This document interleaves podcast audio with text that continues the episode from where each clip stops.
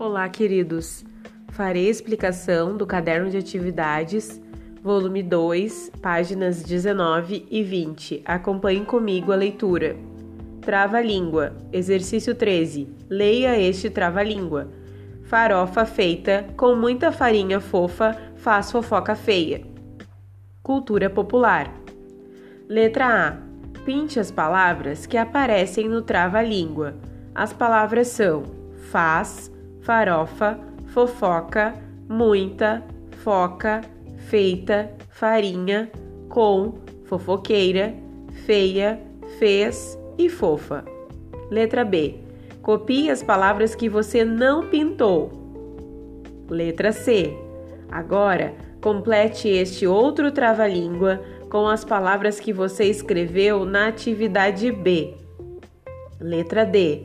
Quais palavras desse trava-língua você achou mais difícil de pronunciar?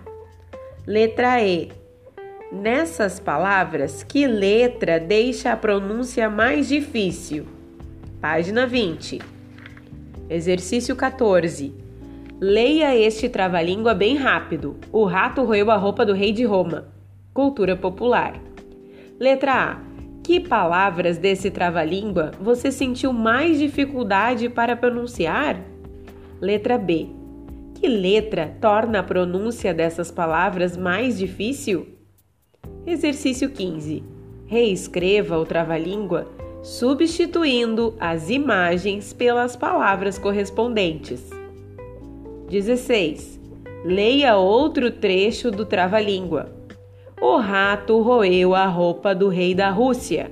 O rato roeu a roupa do rodovalho. Letra A. Pinte a letra R nas palavras desse trecho. Letra B. Quantas palavras com a letra R você pintou? Letra C. Copie do trava-língua três palavras com a letra R. Ótima atividade!